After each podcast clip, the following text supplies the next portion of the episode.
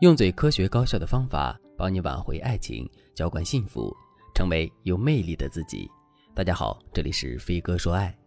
我的粉丝思思快结婚了，但是闺蜜却劝她冷静一下，因为闺蜜觉得思思的这段感情有问题。思思听了很诧异，就问闺蜜为什么。闺蜜就壮着胆子说：“上次我们四个一起去旅行，途中你男友自己把导航下载错了，结果他却冲你发了好大的脾气。”我看不过去，要帮你说话。你为什么跟我急眼呢？你没有发现他以前不这样？和你在一起三年，你未婚夫脾气越来越急躁，越来越容易把什么事都往你身上推，这正常吗？你现在还敢和他叫板吗？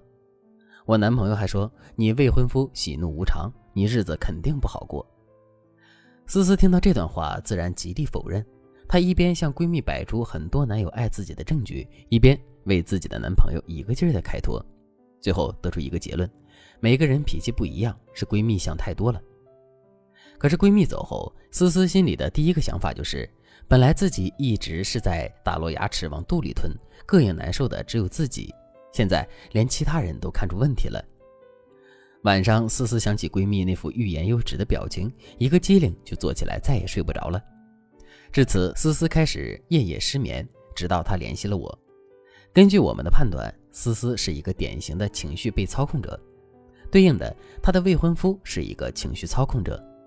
我们先来说什么是情绪操控，很简单，就是用情绪去要挟别人，以此来达到自己的目的。这些目的可能是为了满足控制欲，也可能是为了获取注意力，或者是掩盖自己的问题。当然，也有可能是为了达到物质方面的目的，特别是在咱们老一辈的婚姻中。很多老公都会被宠成情绪操控者，比如我姨父。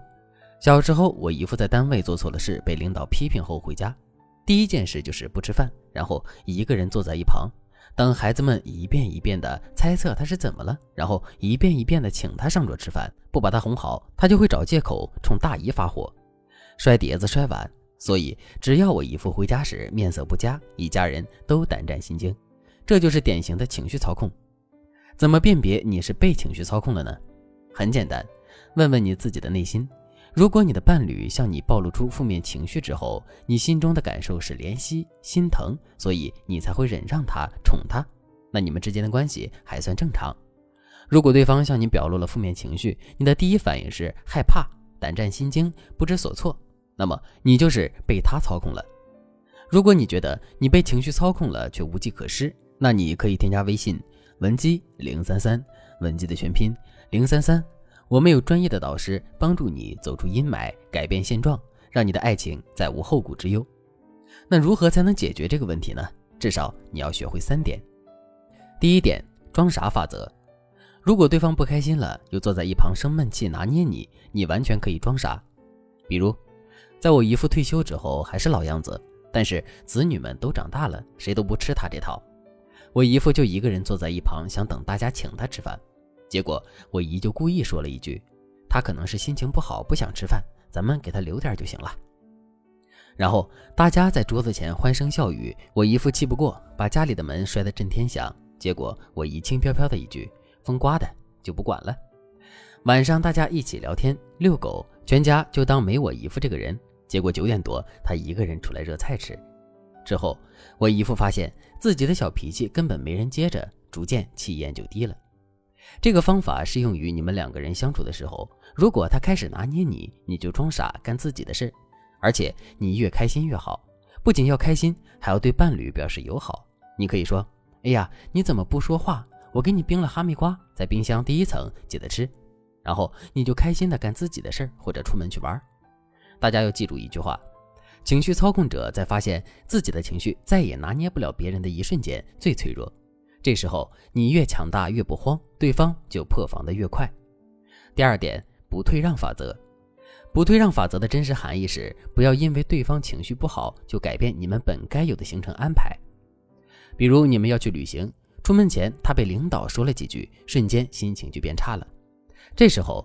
你是选择改变行程以后再说，还是选择安慰对方，依旧拉着他散心呢？这两个选择主观上都没有任何问题，但是如果你不想把你的男友培养成一个拿捏你的情绪高手，你最好不要随意改变你们已经设定好的行程。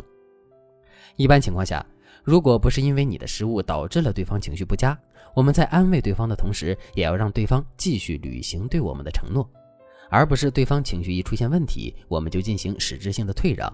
所以，你可以在安慰男友之后，继续鼓励他和你一起出去玩，一来让他出去散散心，二来明确一个界限，遇到让他不开心的小事产生的那点情绪，他是成年人，可以自己很好的消化掉。当然，具体情况具体分析。如果出了让男友心灵崩溃的大事，你还是要强行拉着对方出去玩，那就有点不近人情了。总之，我们的思路是要让男友知道，一般情况下他的情绪不佳，不能减免他应尽的义务，让他懂这一点，他就不会用自己的情绪来拿捏你了。第三点，情绪价值法则。有些情绪操控者纵想拿捏亲人的情绪，不是因为他坏，而是因为他笨。这里的笨不是指情绪操控者的智力不如别人，而是他的情商、自控力、共情力、沟通力都太差了。所以他遇到情绪不佳的时候，都是在憋着，憋不住了就来找那个打不走、气不死、骂不跑的人来发泄。所以你千万不要成为那个被他盯上的对象。情绪操控这件事，一次拿捏，终身拿捏。那该怎么办呢？你可以反向向他输出你的情绪。在平时，你要多向情绪操控者输出正面情绪，比如，你可以装作不经意的和他讲出你的类似经历。他被领导骂了，就会来拿捏家人。那你可以在你们关系好的时候，你说你被领导骂了之后是怎么疏解的？